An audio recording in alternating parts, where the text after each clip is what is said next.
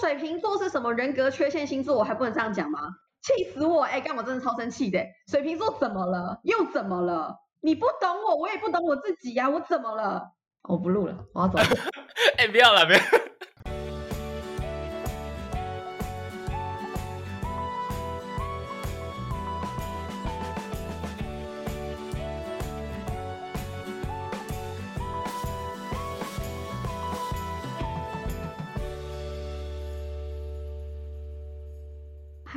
迎回到 FM 两千。对，没错，这个频道已经换了主人了。我就是这一期的主持人。哎，你下去，下去。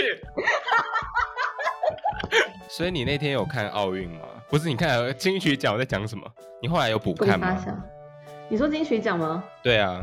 我就是你知道那天翻墙太卡，所以我后来都是直接跟着，你知道，就是比如说网网络上有人发说，哎，田馥甄得奖什么的，就是那时候我第一次看到是那个葛大伟的那个。作词，他得不得作词？对对对对第一个奖，开心。哎，他这次他这次的奖都是都是我喜欢的人，可是我就是没有想过说他们会得奖，然后没有就全部一个都中。你看，你看从葛大为，然后 Hush，然后那个许富凯，然后曹雅文，曹雅文对，然后再到再到呃田馥甄，然后嗯嗯嗯。男男歌手，我觉得男歌手应该是你遗珠很多吧。一但蛋宝，我是觉得说，我觉得他得就是实至名归。但是我也有就是跟他们并驾齐驱的清风跟韦礼安，我也是就是不论他们谁得，我都会很开心。你知道你刚刚说并驾齐驱，我以为你要说，因为我自己就跟他们并驾齐驱。我想说，哇，How How dare you？你怎么敢说这种话？不是啊，我是跟魏如萱还有田馥甄并驾齐驱。在讲什么啊？呃，一起真的不是啦。OK，我懂，我懂。对，我没有跟他们争男歌手那一块。OK，OK。哎，我跟你讲，我超傻眼，维里安一个都没有，我真的很傻眼。我真的超级喜欢他那个《Songs of My Life》。我也很喜欢啊，但是就是大家评审口味不一样吧。哦，好了，蛋宝也是超强，他本来就是一个非常厉害、值得尊敬大前辈。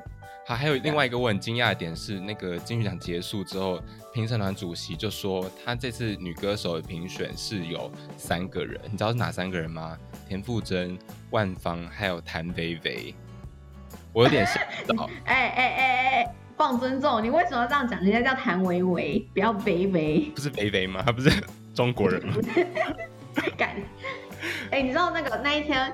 田馥甄拿了那个金曲奖，然后微博上上上了热搜嘛，然后我就看了一下，然后结果他就下面就标题就 slogan 就直接写了田馥甄获得第三十二届金曲奖最佳女歌手，然后下面就写说击败击败谭维维，然后一个惊叹号，后面才开始夸那个田馥甄。我想说，为什么击败谭维维这件事情还要特别提出来讲？那又怎么了？我觉得我可以理解，因为谭维维她的那个歌声真的是她就是唱将，可是田馥甄她。我觉得他是个赢在个人特色，跟他这次专辑的走向，他的声线很适合他。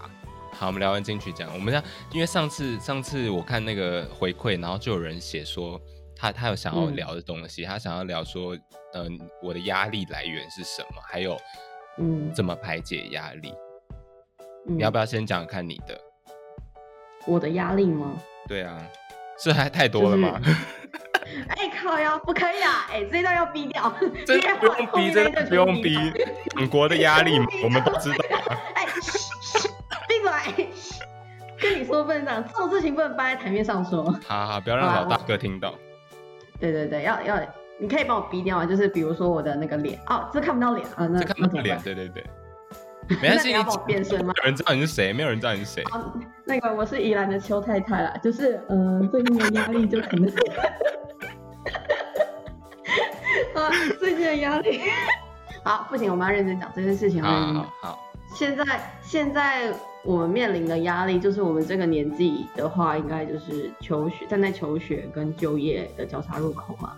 那这个当然是最直观的，啊，就是你要求学的话，你要努力念书，然后要考上一间好的研究所。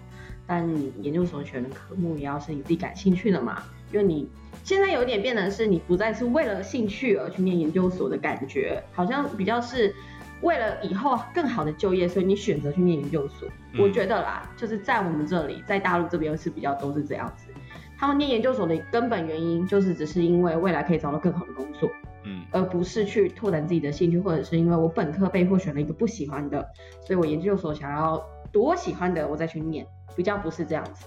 嗯对啊，我觉得你这个你这个压力来源跟我们今天要聊的主题非常的契合，因为我们今天就是我今天就是定一个 slogan，就是说选择比努力重要吗？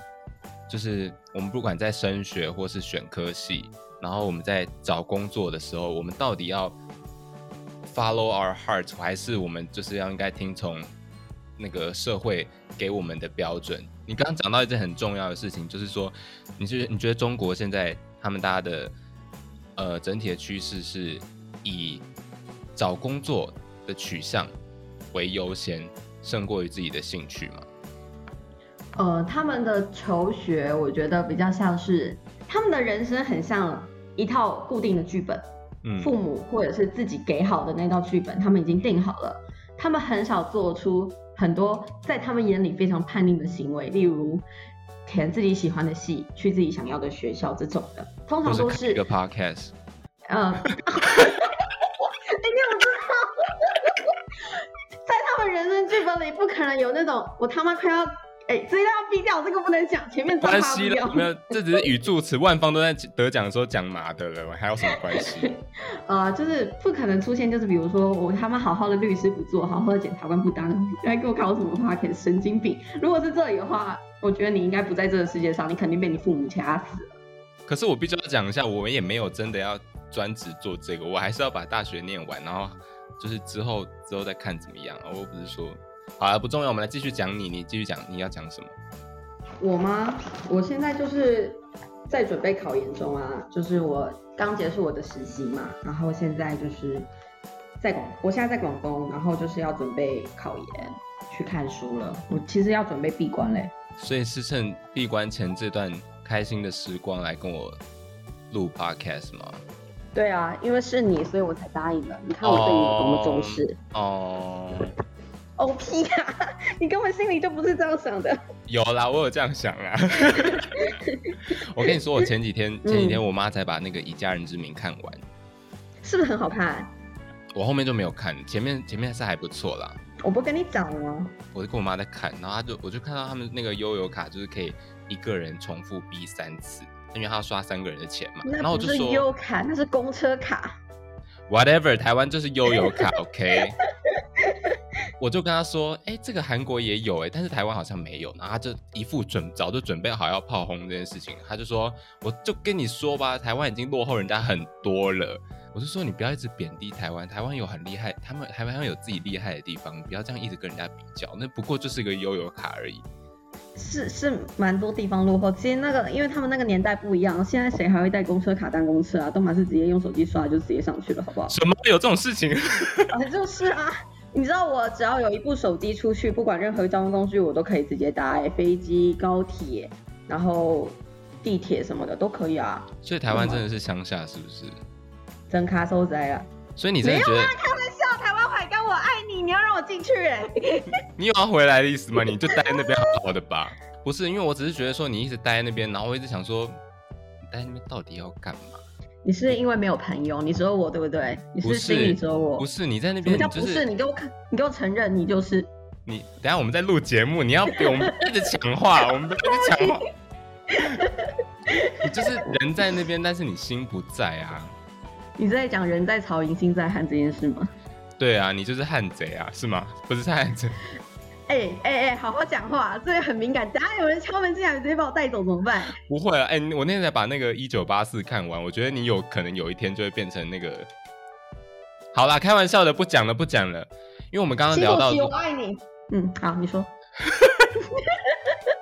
哎，干我超怕死的，我真的很怕他会有人直接进来说要查水表，然后我就直接北京欢迎你。哎，不会啦，你没那么重要啦。好啦，也是啦。好，你继续说，你想说什么？攻击来宾，刚刚那个以家人之名我还没讲完，里面不是有那个齐明月他妈妈吗？跟唐灿妈妈都是一直在嗯掌控他的人生，对不对？嗯然后我就看的时候，我在想说，你就是有一个非常明显的控制狂的妈妈，然后他们就要掌控他们女儿做的每一件事情，然后点菜啊，然后穿什么样的衣服。因为你常常就会跟我讲说，你爸妈就是一直要要求你怎么样，是不是？你妈妈嗯其实是也有一点点这种控制狂的感觉。应该是说，他们都寄予我很大的厚望，就是我不知道你妈会不会这样子，就是他们觉得看的比我们多，所以就会希望我们不要再做犯他们以前犯的错，有点像是把他们自己没有完成的东西，希望我在我身上可以替他们完成吧，我觉得。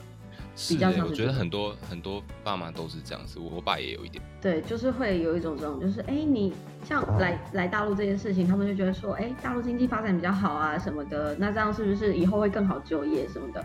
我觉得都会受到一点自己原生家庭的影响吧。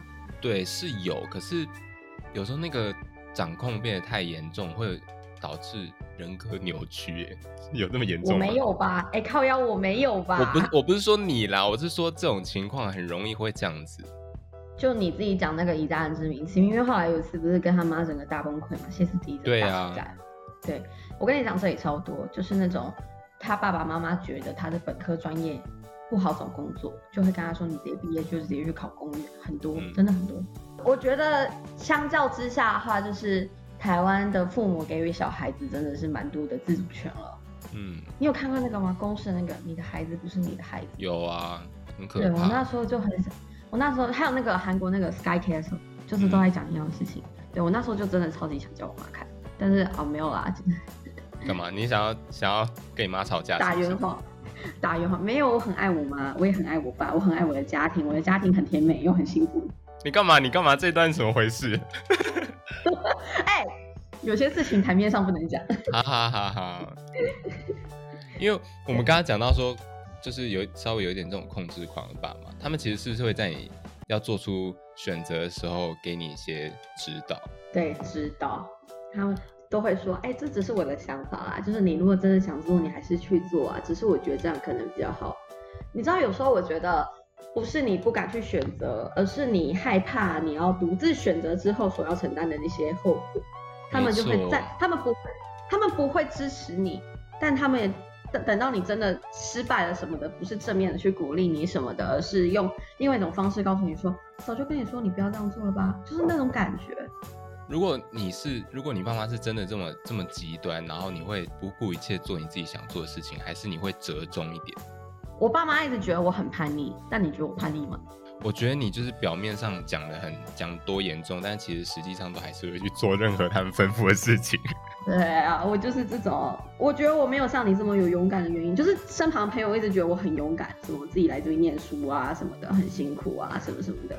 但我来这里念书什么的，都是我 follow 他们的意思，或者是我根据。现在的状况，所以我来，而不是真的发遵从我的内心，所以我去做了某一件我想做的事情。这是我们两个。嗯。哎，我应该是你一说你要开 podcast 之后，然后你真的发了以后，我真的超他妈感动的那种，因为我终于看到身边的朋友，就是有人做他自己真的想做的事情。来现场表演三秒落泪，三二一。啊！我家最好想终于空中要组了。我我我这个谢谢谢谢他呃卡掉了下一位下一位 对有点太太激烈了不是我们节目要的风格。我觉得你观众应该觉得我是个疯子，明明没见过我就会觉得我是个疯子。你真是疯子！而且我们现在已经录了十五分钟，我第一题还没问完。我就跟你说，不用写什么仿纲，就是按我们平常聊天的那种感觉就好了。我怕太冗啊，太可是他们会觉得这一题曝光了很多东西，就是这段 podcast 里面听到很多不该听的东西。我觉得希望大家还是可以期待后面认真的内容。对啊，就是哎，观众朋友，其实就是后面应该还有更多的嘉宾比我更好啦。就是我这个人比较容易失控一点，不好意思。真的非常失控。我们刚刚提到说选择，我说刚刚提到说选择比努力重要。可是我一直觉得，你在要你要选择的前提是你要有努力的基础吧？你同意吗？我同意啊。因为像你说，如果真的是你其实什么都不会，然后你就说，嗯，我现在就要出去闯一闯，我觉得还也是蛮危险。这种事情我也不敢做。你要做出选择之前，你一定是要自己有本事的，你才有办法去做选择。为什么选择？不是不是，你站在那个交叉口路上，不是说不是凭空就可以直接站在那个位置，而是当中你肯定是经历过一某些事情，付出过某些心血，你才有能力去做选择的。就是无论是哪一个方向，都是你自己定的。那当然，这路上已经经历过了很多啊。对啊。所以是不是现在现在我们大概我们说年轻人，他们其实是都是我们在体制内里面长大的小孩嘛？那其实我们都有付出一定的努力。只是我觉得严重的问题不是说我到底要选择还是努力，而是我知不知道我要选什么东西？我觉得这是。很难的问题，因为我其实到现在我也不确定我要我想要选的是什么。你有很确定吗？你说选择吗？选择你就比如说，对啊，比如说你要考研究所，你考的科系你也是有纠结吧？你以后读完研究所，你要开始找工作，你要找什么样的工作？你要找兴趣取向的，还是薪水取向？还你有没有想过？就是你看哦，尽管我跟你说我现在想考研究所，但是我在定我的研究所前，其实我挣扎了很久，直到现在我还在挣扎，我到底要不要选择那所学校，或者是就科系我当然很确定，但是进学校这件事情就让我挣扎了很久。我觉得我迟迟不应该不敢做出一个决定，是因为我害怕我要做那个决定所承担的后果，比如说考不上，比如说找不到一个好工作，比如说我会觉得这两年我根本就在白读的这些后果。嗯。所以你觉得是不是在选择的路上，你是需要一些指引？这不是，这不就是因为有你的存在吗？为什么有你的存在？我吗？什么意思？我就是是需要你周围的朋友一些支持，就比如说这么叛逆的选择，或者是某一些问题，总是需要跟人家沟通什么的。其实有时候你问出来，不是真的想要得到什么答案，而是一个可以抒发的出口吧。你懂我在说什么没错，我懂，都是根本就是知道我自己要吃牛肉面，可是我问你会说，哎，拉面是不是比较好？你就最常问我这个事情啊，每次问我说，哎，你觉得我要吃锅贴还是吃旁边那一家？然后我就说，哎，你去吃八方的那个玉米浓汤加什么韩式锅贴？他就说，可是我刚刚经过的时候，我又想要买什么韩式泡面还是什么的，我就很想一巴掌巴雷，靠腰嘞！你想好了你还问我，然后我还跟你讲说我可以去食堂吃，我们可以吃一样的东西，结果没有在差小我的，完全没有在差小我的。我就是比较贱一点。我真的谢谢你，很我还很认真的回答你这个问题，然后结果呢？不是因为我们就是有时候。有时候有点小纠结，想要从你那边取得我也认同的东西啊，这就是你的不对，你没有猜出我内心想的是什么。好，我下次跟你讲啊，吃锅贴吗？我觉得锅贴也很好啊，可是隔壁那家三八臭臭锅，你是不是也有点久没吃了？这种的是吗？你需要？那你他妈掉去看星座啊？你去看那个看那个什么那个星座啊？就是今日的运势好像很好，也好像不好，什么可以出门或宜分手，不要过多争执什么的。你要看你真的，你敢不敢？你一天真的照那个星座的运势下去走？我这人就不相信星座，你还叫我做那种事情？你觉得我？你不相信星座吗？你不是一天到晚在讲？我超铁齿的。真的吗？对啊。因为我其实也是不太相信星座的东西，然后我常常都听朋友，之前有一个人跟我讲说，他想要他想要聊星座，就他跟我讲说你主题聊星座，我心想说，我真的是，真是很为难我哎，就身为一个。就是如果你要身为一个专业的主持人，你不不能不能不问观众想要听的东西。哎呦，我的天哪！就是你想哦七十地球上七十亿人口，平均每个星座十二个星座，那等于一个星座有六亿人，就等于是你这一个月里面，你有六亿个人跟你同一种个性、同一种运势，然后可能今天不能分手，明天不能出门，你觉得这有可能吗？哎，这我觉得唐老师，我觉得唐老师要反驳一下，因为还有什么上升星座，然后什么月亮、什么太阳，我知道，我知道。哎，我跟你讲，我后来知道我自己的那个什么月亮星座是那个什么，哎，我的上升星座是狮子座，就是外表，就是跟你互动什么的都很像狮子座，但是其实我月亮星座是射手座，我后来才知道。月亮星座比较代表内心，是不是？就是有点像潜意识那种潜意识。哦。对对对对好啊，我如果讲这段话，我觉得唐唐老师会从台湾跑过来打我。我觉得唐老师会不开心，唐老师会觉得说你何德。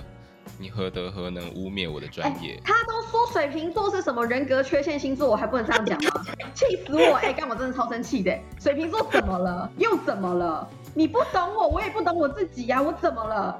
好啦，不要生气了，我也不知道讲什么，对吧？你是不是也无力反驳？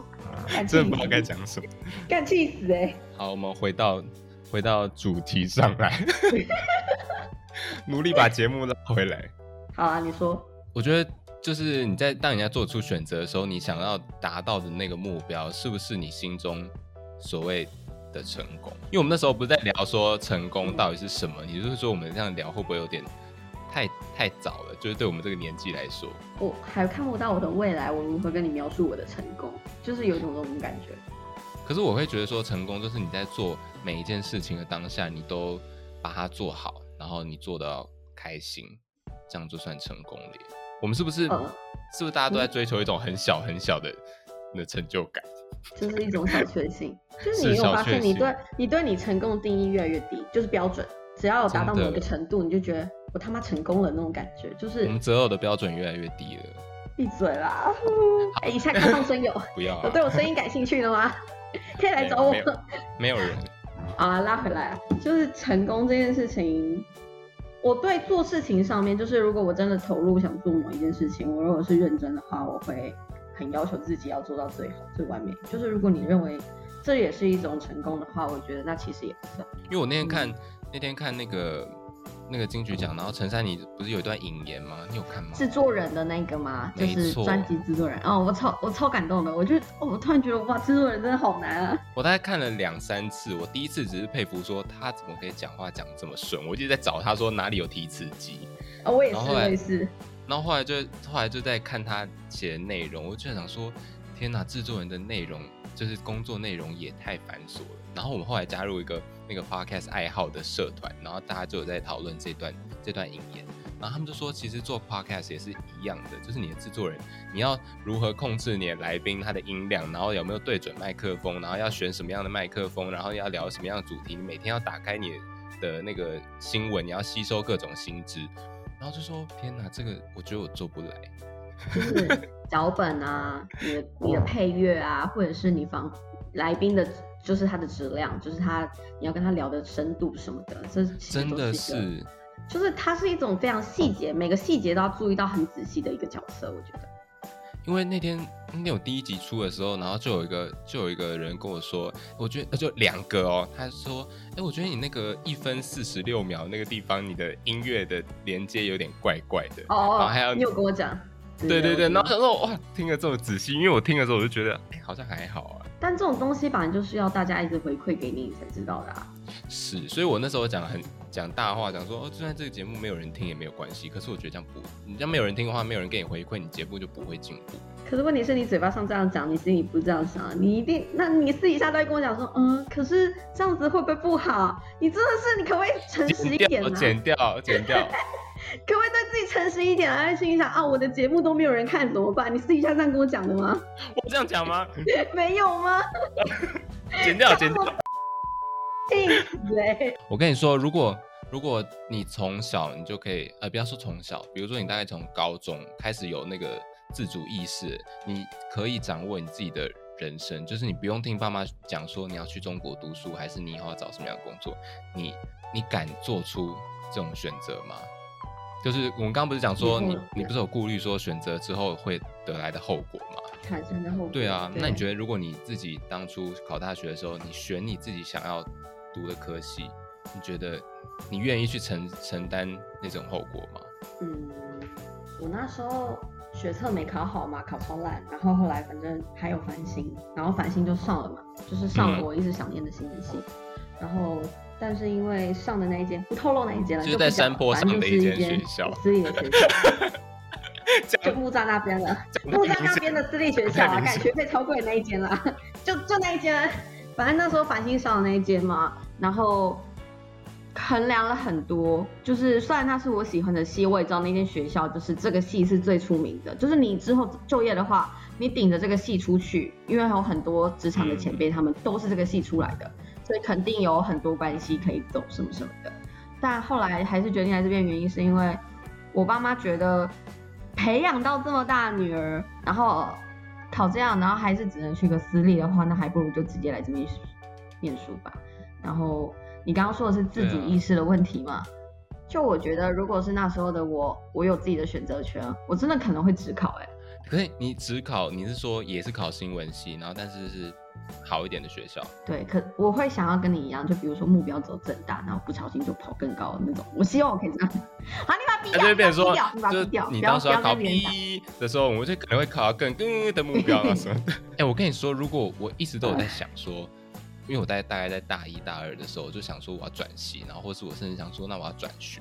你有跟我讲过，你那时候不是想考转日语系？那时候只是因为我那个日文课在大一的时候是最高分，其他科目都不能看。你也太烂了吧！你你只是因为这个理由吗？因为这个理由，因为我就跟你说，我其实没有，就是没有什么想法的人啊。就是你那时候选择你现在这个系，不就是因为？对啊。不就是填分数吗？就是第一第一名没有填上，那就落到第二名，然后第二名就上了，所以你就去了，不就是这个？是啦，但是我是我是说，我那时候大一大二想要转系转学，我有一个很大的阻力是说，我我不敢，因为天知道我在考会考上什么学校。我懂。你没有那个勇气跟他赌，而且你有差了啊！现在已经有差的，就是你等等到你进入大学的时候，高中那种一鼓作气的拼劲，对啊，都已经有点。就整个大学过很颓废。对。我大学，我大学生活就是对我来说就是高中念继续延伸，高中三年继续延伸。你是说有那种感觉？哦，就是按表考科。对，但是还没有，就是社团我自己没参加，但我是有参加学生就是你如果说有一点。学习之外的乐趣，那可能就是参加一些活动什么什么，但是也不多。所以其实，在在中国，大家的想法都是蛮一致的。像你刚刚讲，其实很少有人会每次问人家说：“哎，你要干嘛？你待会要干嘛？”通常台湾大学生可能就说：“我待会要夜场，我待会要夜骑，我等一下等一下出去玩什么的。”我每次问同学说：“哎，你等下干嘛？”我回学习啊，大家去图书馆，那个自习室有站好位，然后我就很傻眼。在那个环境之下，你也不自觉，就是人家问你说，哎，你要干嘛？你又觉得你不回答说你要去学习，你就是用那种很会被人家看不起那种感觉。在那种环境下，你就会不自觉的说啊，那也来念一下书好了，反正也没有人陪我玩。那所以其实大家不是真，呃，应该说大部分的人都是因为整个大环境的影响，所以你才会做出这样的选择。是。那个洗脑教育超屌，我跟你讲，就是我台湾的大学生，如果玩社团或者是玩那种学生会，应该会玩的很疯狂。然后我们进大学也有学生会嘛，然后老师第一件跟我们灌输，整个学长姐都跟你讲的第一件事情就是，你作为学生会的干部就是一种学生干部，但是你要记得，学生干部的本质还是学生，所以你必须要先把你的课业做好，你才有办法有余力去做学生干部这件事情。就我们之前还有说过，就是如果你成绩的话，就是如果考期末考如果有被当掉的话，那你就是要直接退学会，你就是你代表你没有办法在学生学习跟工作之间做好平衡，那就麻烦你专心在你的学习上就好，就是会有这种事。大家是不是因为竞争压力太大的关系，所以不得不得不这样子？哎，干他们都超，他们都很内部竞争，内部竞争真的很很强哎。你知道讲体育课就好，那种八百测验，不就是跑过就好了吗？大家一开始在七天前都跟我讲说，哎，每个人都用走了。一枪声一响，每个人冲一个什么样？每个人都四分钟以内跑完呢？他们是有病是不是？我跟你说这个事情，超假的。不管在中国还是在台湾都是一样，因为我们就是我们戏刚刚讲，哎，我刚刚那个压力的事情我没有讲到。我的压力呢，很大一部分来自于你的同台。没错，我跟你讲过很多次嘛，因为他们都他们都是生活在，他们都是体制下，就是一群乖孩子，也不是说乖孩子，就是他们的表现可以达到。大家认为的精英，然后他们就会不断的追求。我有觉得有一点是他们不断的在追求那个掌声跟呃别人给他的成就感，就是他们一直很渴望获得周遭人得到的肯定。他们有点在追求那种肯定，而做出某一件事情、某一个选择。没错，而且他们这样子有一点，有时候会变成一种很扭曲的，对。就不太好的面相，就是像你刚刚讲，就是大家都会讲说，哦，大家就随便考，我都没读书，然后这样，我觉得大家就很不诚实。就是你想要追求高分，你可以，你就是就是放心去啊，为什么要为什么要这样子？哎，那那我同学相对诚那个诚实很多哎，他们每次都跟我说我要去学习，然后最后考出来都是满绩点那种，那是真的哎，他们都没有骗的啊。可是 我们很诚实哎。可是我有很多认识很多人，他们就讲说，哦，我都看不完啊，明天就要考了，我怎么办？然后讲我真的要死掉了，就是我跟你讲过那个人。啊，我知道，我知道。对，你要直接讲出来吗？然后逼掉。我想他应该不会看听我的节目。然后 结结果结果期末考出来，他就是每一个都是就是 A 加。然后我有时候都会想说，去死。心里不知道诅咒了他几万遍。对啊，我觉得太过分，你一直带给别人压力，然后你又这么的言行不一，嗯，就我就会跟他渐行渐远。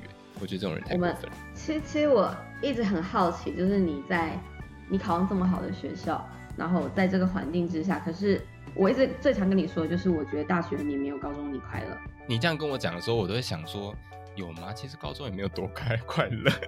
哎，你高中有我，你的生活还不够多彩多姿吗？我 不录了，我要走。哎，不要了，不要。我要走了。开个小玩笑嘛。就是就是会有蛮有落差的，因为以前你不是这个样子啊，你会是某个团的某些人、某些成员，就是那种小那叫什么小团体。对。但感觉你好像不是啊，不属于任何一个地方。你说大学的时候嘛？对啊，对。对啊，我大学是几乎都是自己一个人，有点流浪汉的形象。我先哭一下。没有啦，我不在乎，好不好？就是你越长大，你就会发现朋友这个东西是可遇不可求。因为我在大学的时候一直试图，刚开始进去大学的时候，我一直试图说我要找到一个我毕生的好友。其实我从国中开始就有这样想，但是你刻意去这样做，根本就是不会有收获啊。反而就是你这样顺其自然，顺其自然啊。对，你就是同类。我觉得真心懂你的人就会留下来，而且我我不是一直跟你讲说，我觉得不用为不值得的人。在那边烦恼，或者是因为不值得的人影响你对自己的评价，或者是什么？对，哎，这个这个 slogan 可以，你直接立这个当标题算了。你说不要为不值得人影响你吗？对，影响自己。哎，我觉得这句话就是我们两个蛮互蛮常互相勉励的，就是难免嘛，会因为外在的人对你的一些负面的影响，然后会让你怀疑你自己的行为或者是某一些举。对啊，我觉得我们都是这样子，就是你常会受到外界的。外受到外界影响，但这也是不可避免的。只是你，你受到影响，当然是呃有好有坏。好的地方我们就就是当然就是吸收，但也不要太过膨胀。但是坏的地方，我觉得有时候也是要吸收一点，就是你不要闭着变，你不要变成不要变成呃太过刚愎。嗯，对对对，有点像把自己闷在一起，就是完全又不知道自己在干嘛。对啊，嗯，我刚刚讲什么我又忘记了。不是主持人，其实你应该拉回正题。我们已经不知道在聊哪里了。对啊，我们刚刚聊，现在是在我们这主这题主题是什么？我有有点忘记了。哦，我刚刚讲我的压力源呐。不是，我们两个聊天有点太 real 了，就是很像我们平常在讲话那种感觉，所以有时候会不知道自己在到底现在到底在哪里。不会啊，我觉得观众听众应该也会喜欢这种风格，就是你一直聊一直聊，然后他也就是一直听一直听，有听有时候进去，有时候没进去，谁在乎啊？你要点就点啦，不听就算了，再见嘛。对啊，因为我那天那天就在发那个文，然后我就我一开始不是发文都发的很官方嘛，然后就说什么哦要收听哦什么什么，然后要给我回馈哦什么的，然后到第二集之后是整个原形毕露，我就想说要不要听随便你，爱听不听，超任性的。刚刚有人讲到说，有人发问那个压力来源跟解决压力的方式，然后就有一些人回我说睡觉。你觉得我必须要说这些这些回复都是大部分都是说，呃，时间会冲淡一切这种，就你把它时间你把它拖后，你呃你把这些事情往后放，它就会慢慢对你没有什么影响。因为大家常常会说时间会冲淡一切，可是我觉得时间它就是。只是让你一个给你一段缓冲的时间，让你去消化这些东西，但问题不会解决。怎么会时间冲淡你的压力？时间不会冲淡你压力啊！时间会冲淡只是你的情商，就是感情这方面，我觉得时间是可以让你舒服一点，让你有一个时间可以疗愈自己的。但是问题是。压力这件事情不会随着时间流逝而不见，问题真的很多事情都是这样子。而且你刚像你刚刚讲说情商，其实情商你造成的一些伤口会结痂嘛？还是你要去做一些什么才可以让他的伤口完全好？对啊，就如果你今天不是一个 不是一个很健全，你受过情伤之后，你其实那个身体的恢复能力可能有点受损，就直接一蹶不起那种吗？没错。为什么？我有点不懂，压力来了为什么要睡觉？睡觉那又怎么样？不睡起来压力不就还在？而且你还可能拖延了那个压力要处理的时间。而且你压力大的时候，你反而更睡不着啊。嗯，会诶，有时候真的是这样子。然后有人说睡觉，然后有人说有人说批斗前任，看他过得很不好，很开心。这一条是写的吗？你不要讲出来。哎，你要逼掉，你这个要逼掉，这不能讲。我来逼掉。然后还有人直接说时间，然后有人说吃东西，然后还有人说吃，三小，看这条是陈文凯写的吧？不是，是我幼稚园同学。就是每个人对压力的疏解方式不一样啊。像我的话，就比较习惯是用说的方式吧，就是比如说打电话给你们，或者是跟你们抱怨一下最近发生的事情，我觉得我就可以比较缓和一点。嗯，然后睡觉真的没有办法让我解决，我只会越睡越闷呢。我就是那种急在胸口不说出来的那种感觉，我会很生气。真的是，我觉得睡觉是 最没有用的方法。哎，你的听众给你的回馈又很不真心哎。我觉得也不是不真心，他们可能真的是这样子。可是我我要说的是，他就像我们刚刚讲，他只是延缓一段时间，他不会解决他的问题。所以你睡觉起来，你还是有一样问题要面对啊。而且我觉得你睡觉起来那个时间，反而是拖延这件事情这个压力来源的那种持久度，你到最后只会越没办法解决。是，对我来说会这样。对。对啊。所以你是那种速战速决的人，压力来马上解决。我的个性不就是这样吗？有什么话就直接说，不爽就直接把表示出来嘛。对他们这些讲的，情绪来得快，去的也快。嗯，我觉得讲到时间不会冲淡这个，我真的想到是娃娃上一张专辑《藏着并不等于遗忘》。嗯，很多事情你就是忘记了，或者是你故意把它忘记了，然后它就是放在那边。但它并不会真的从你的生命当中消失。你解决不好的话，它会变成你的一个伤痕；你解决的好的话，它会变成你往前进的一个动力。他那张专辑不是就是写给他一个已经过世的朋友，还有他的外婆吗？对吧？记得。呃，那那个《He Le So 仔》是写给爸爸跟那个朋友卢凯彤，还有他的猫。对对对，猫。嗯，对，就是在讲这件事嘛。对，我觉得很多事情你要，我觉得逃避很有用，但是它不会解决问题。逃避是让你暂时不用直视这个伤口或者这个压力来源的一个方法吧。对对对，它不是一个解决的方式。对，我觉得它可能有一点像是充电，让有一个停损点，让你先转换一下跑道，或者是舒缓一下自己的情绪。对对对对，所以我自己会觉得说，这种吃东西啊、睡觉啊，让时间过去，我觉得我的解解决方法跟你比较像，我觉得就是速战速决。这就是为什么我们的友谊可以到现在还继续。真的是哎，我觉得有时候你遇到不开心的事情，马上跟马上跟别人讲，而且我觉得讲出来这件事情很重要。我觉得我的压力方法、压力压力释放方式方式就是讲出来。你不管跟谁讲，你可以自己录节目讲出来，然后你跟打打电话跟朋友讲，或者是你甚至就是拿一个玩偶，然后就是对他讲。虽然像有点像神经病。妮妮吗？妮妮是用打的。对啊，妮妮的速速写方式好像也是可以啊，他是打娃娃，至少他不打人。我觉得大家不要暴力，我们就是讲出来就好了。我们提倡 love and peace。对啊，讲出来很有用啦。那这些这些东西可能对他们自己，比如说睡觉吃东西，可能对他们自己有效吧。我自己是不这样觉得。虽然奥运已经过很久，但是我最近还沉溺在那个沉溺在体操的世界里面。不管男生女生，我觉得体操很好看。你有特别喜欢哪一个奥运项目吗？一定要看的羽球嘛，因为有小戴嘛。嗯。然后我自己，可是因为今年冬，其实我最喜欢的运动项目是棒球，可是今年冬奥台湾没有打，所以就又少了一样可以看的东西。我真的超喜欢看棒球。所以你棒球，你平常有在看直棒吗？会啊，我如果在台湾，我肯定看直棒。但是来这边，他那些体育项目，我不跟你讲吗？我连看奥运都不行哎。就是你看电视，除非是那种中国选手跟台大台湾选手在打，我才能看，不然的话是不行的，就是完全收不到。哎，我突然有个感慨，我之前有跟你讲过，现在是喧宾夺主吗？喧宾夺主，没有啦，开笑的。我突然想到讲这个，然后就想到我之前不是跟你聊过，就是小 S 她之前不是因为那个奥运选手帮奥运选手加油的事情，然后被大陆网友喷爆的事情，然后娃娃也是嘛，前前阵子，然后我那时候不是跟你说我很感慨嘛，就是因为他们。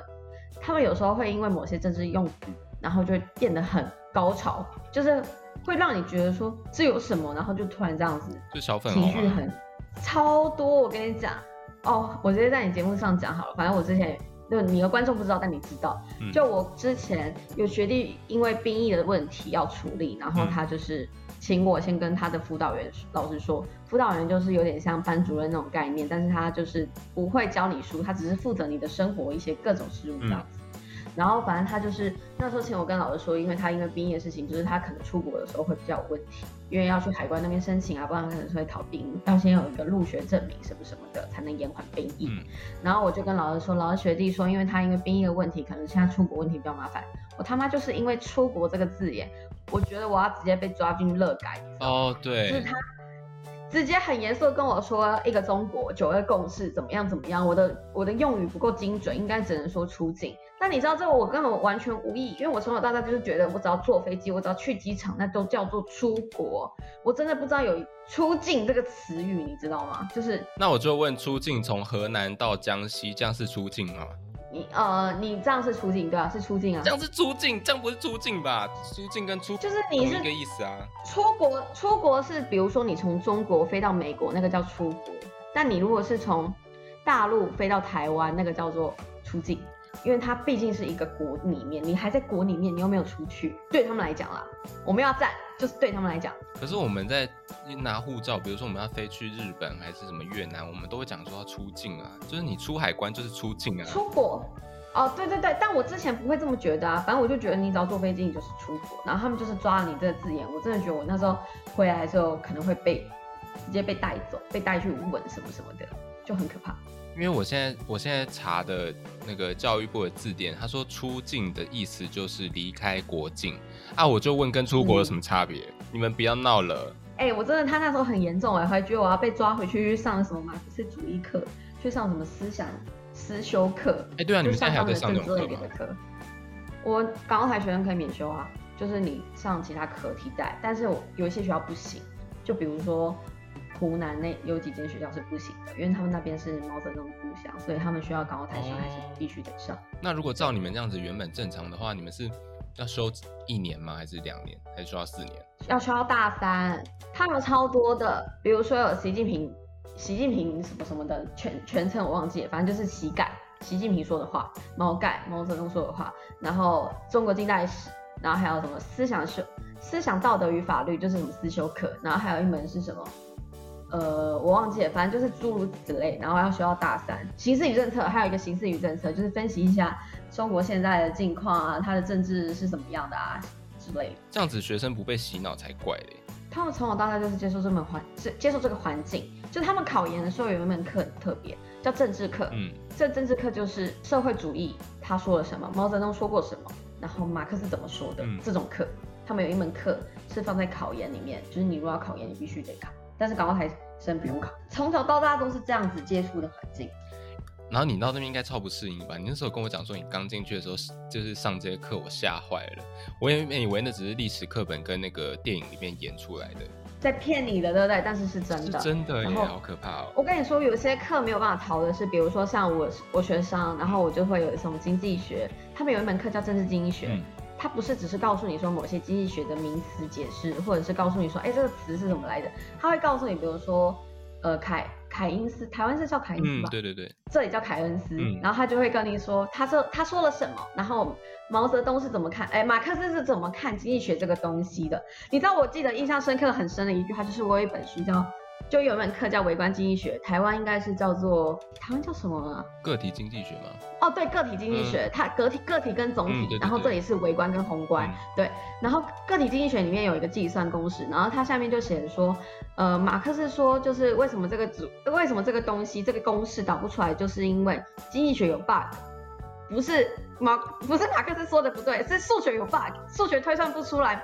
凯因斯说的东西，所以是数学的问题。我可你懂吗我可以很理解你这段话，但是我真的是完全不懂经济学，哎，不是好，简单来讲就是，今天他们的他们他们认为社会主义说的某每些一切的话都是对的。嗯那你如果是任何东西推导不出来证明这句话是对的，那就是那个理论的错。嗯，所以他们今天回过头来审视这个公式，为什么凯因斯解不出，哎，为什么马克思解释不出来？那就是因为这个公式数学本质就是错的，这是数学的缺陷反。正他就是以所有所有东西都是以马克思为中心嘛。对，就是这个意思。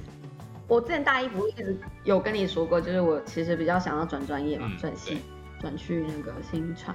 那因为新传他们有一门必修课叫马克思新闻学，就是你要站在国家、站在党的角度写东西。但我觉得我根本写不出个狗屁，就是那种又红又臭的臭文章，我是写不出来，所以我后来没有转。就是就业这方面，我有考虑之后可以找那种台商，比如说他可以外派到大陆，然后可能几个月再回去的那种。哦，我有考虑，我可以有接受这样的倾向。就是你的工作环境是在中国，但是你平常居住的是在台湾，这样。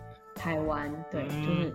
还是有那种的嘛，嗯，就这种的我是可以接受的，因为毕竟我在这边念四年嘛，嗯，当然我哎，其实这样想一想，我的人脉积累那些全部都是在这边的。对啊，哎，我还没聊到那个你要推荐给正在面临选择的人的一首歌，你有准备吧？其实没有。等下卡，我们先卡一下，我们先卡一下。